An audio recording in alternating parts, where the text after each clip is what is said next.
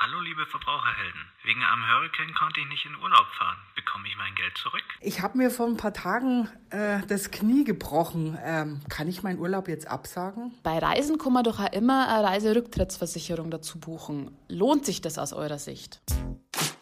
Die Verbraucherhelden, der Podcast der Verbraucherzentrale Bayern. So, hallo bei den Verbraucherhelden, dem Podcast der Verbraucherzentrale Bayern.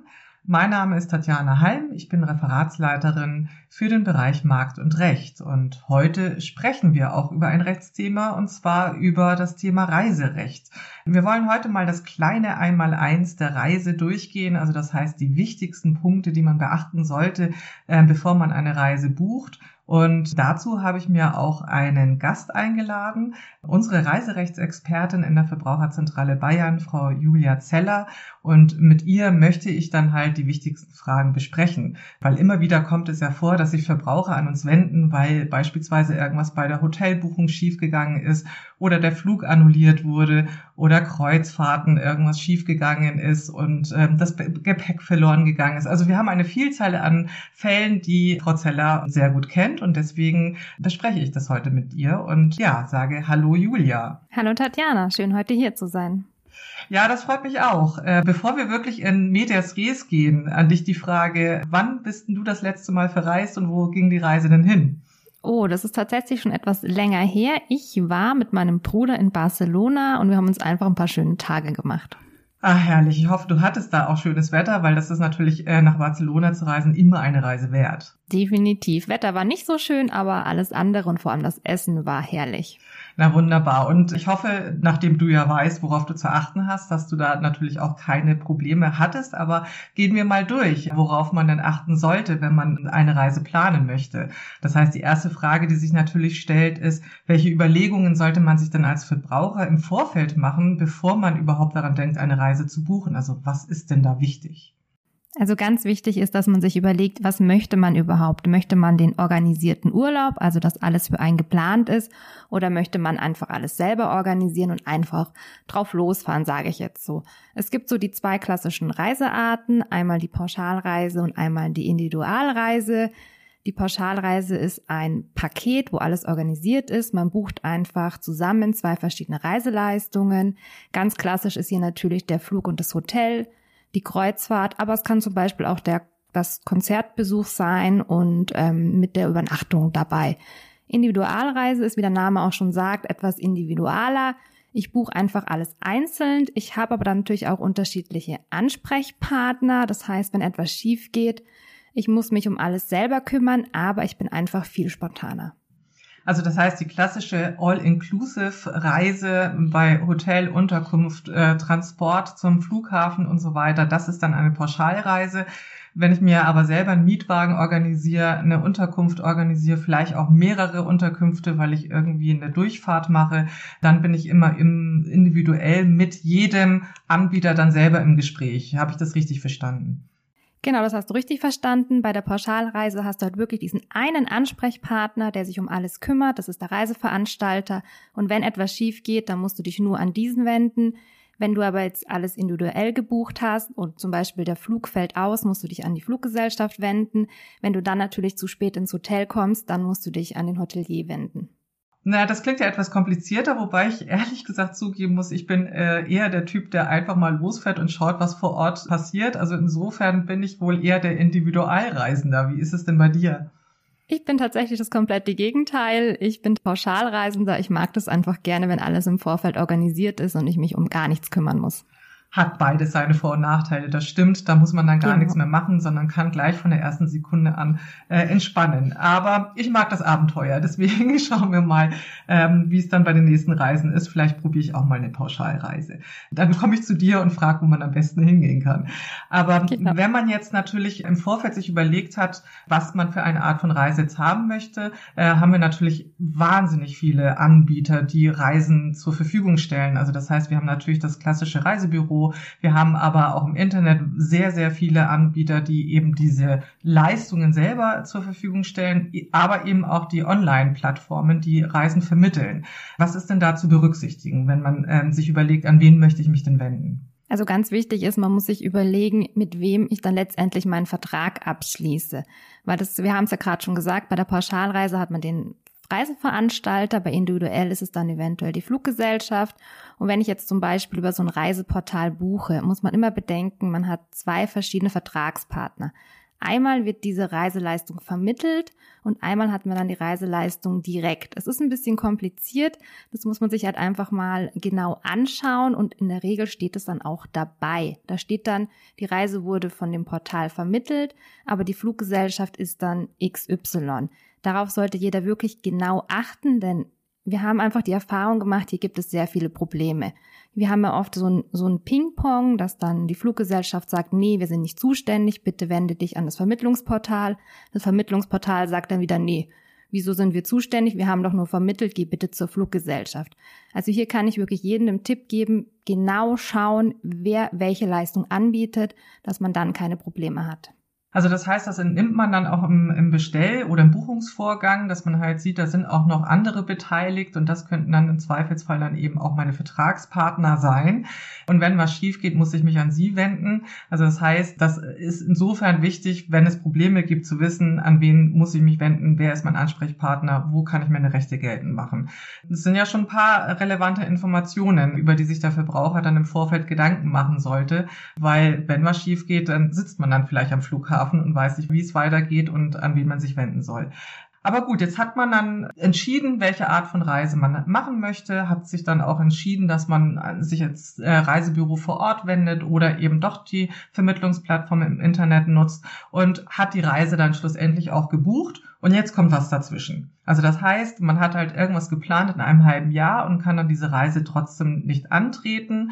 Und wie ist es denn dann? Also was kann der Verbraucher dann machen? Kommt er aus der Nummer wieder raus? Kann er sich von dem Reisevertrag irgendwie lösen oder welche Hürden stehen da möglicherweise entgegen? Hier müssen wir jetzt erstmal differenzieren, warum denn der Reisende einfach nicht mehr reisen kann. Also man muss unterscheiden, sind es jetzt persönliche Gründe, warum man nicht mehr reisen kann, oder sind es äußere Umstände, die die Reise an sich nicht mehr zulassen? Ähm, ich glaube, wir fangen jetzt einfach mal mit dem Beispiel an, weil wenn die Reise nicht mehr zugelassen werden kann, also weil äußere Umstände, nehmen wir mal das Beispiel ein Hurricane oder den Vulkanausbruch, dass man einfach jetzt auf die Insel nicht mehr kann oder der Hurricane es einfach viel zu gefährlich ist. Wenn ich hier eine Pauschalreise gebucht habe, ist es eigentlich ziemlich klar. Das Gesetz sagt, wenn solche außergewöhnlichen, unvermeidbaren Umstände vorliegen, dann kann ich kostenlos von der Reise zurücktreten. Das ist gesetzlich festgelegt und hier gibt es eigentlich in der Regel auch wenig Probleme. Auch der Individualreisende hat hier eigentlich gute Chancen, sein Geld zurückzubekommen. Nehmen wir jetzt einfach mal das Beispiel eine Flugreise.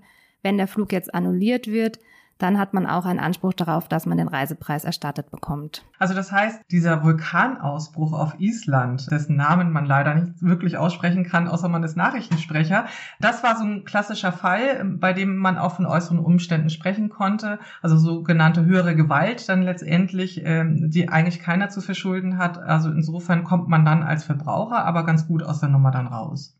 Genau, das ist ein gutes Beispiel, der Vulkanausbruch. Ähm, Naturkatastrophen sind auch immer gute Beispiele, aber auch zum Beispiel politische Unruhen oder Pandemien.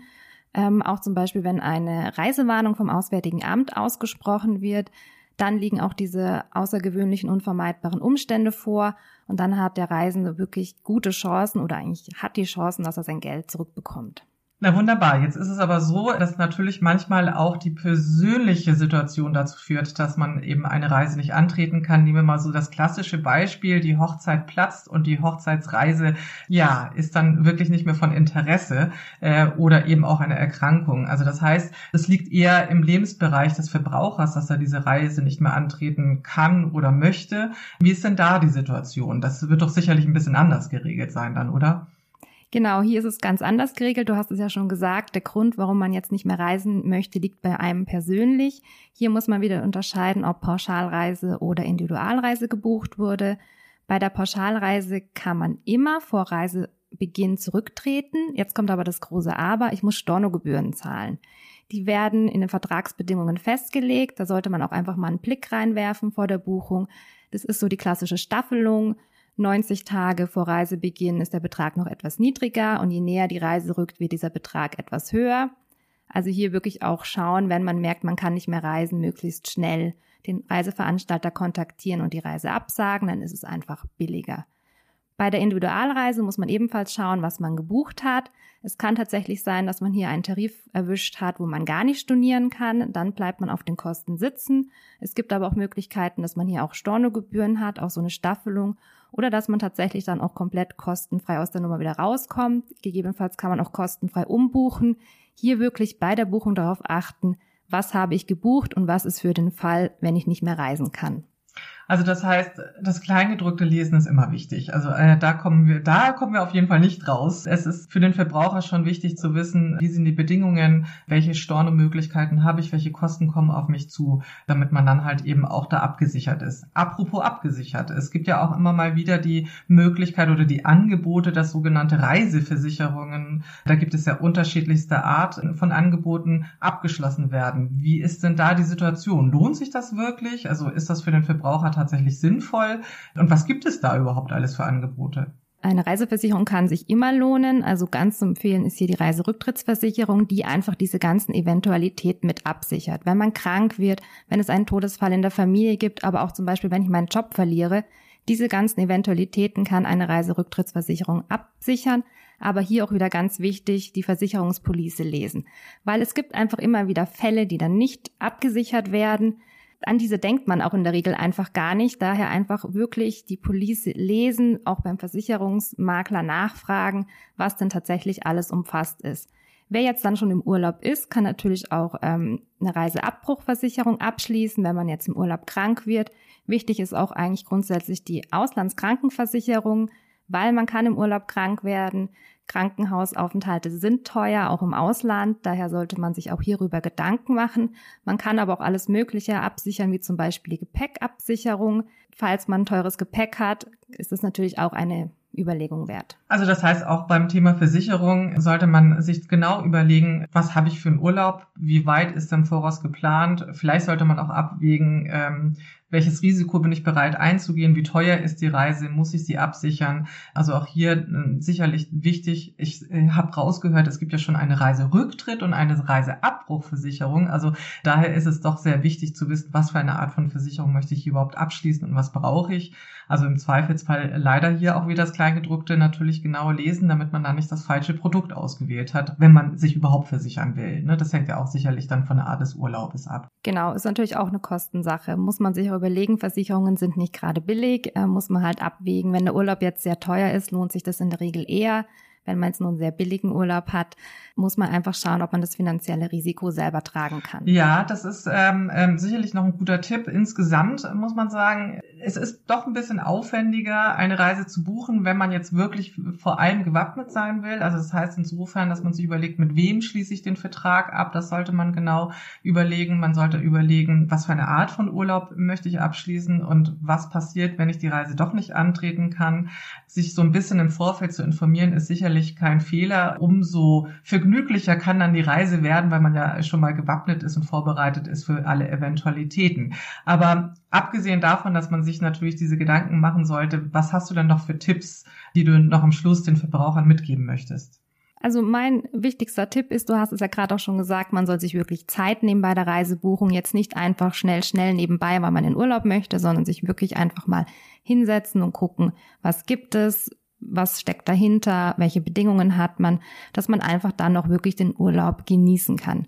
Und wenn dann tatsächlich mal was schiefgehen sollte, was man natürlich nicht hofft, auf unserer Homepage www.verbraucherzentrale.de gibt es einfach äh, Musterbriefe. Wir haben auch eine App entwickelt, den, die Flugärger-App. Das heißt, wenn jetzt der Flug mal nicht so klappt, wie er sollte, kann man hier die wichtigsten Daten eingeben und dann erhält man Infos darüber, welche Ansprüche man hat.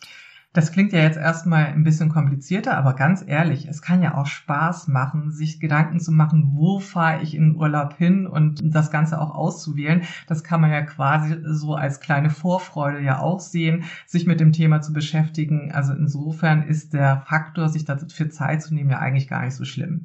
Liebe Julia, vielen herzlichen Dank. Ich glaube, damit hast du jetzt mal die wichtigsten Eckdaten und das kleine Einmaleins tatsächlich mal vorgestellt.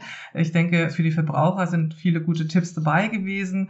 Ich wünsche dir auf jeden Fall nochmal einen schönen nächsten Urlaub, wenn er dann mal kommt. Danke, wünsche ich dir auch. Und dann würde ich sagen, mein letzter Tipp ist für alle Verbraucher, die reisen möchten, immer erstmal durchatmen und sich bei uns informieren auf der Seite www.verbraucherzentrale-bayern.de.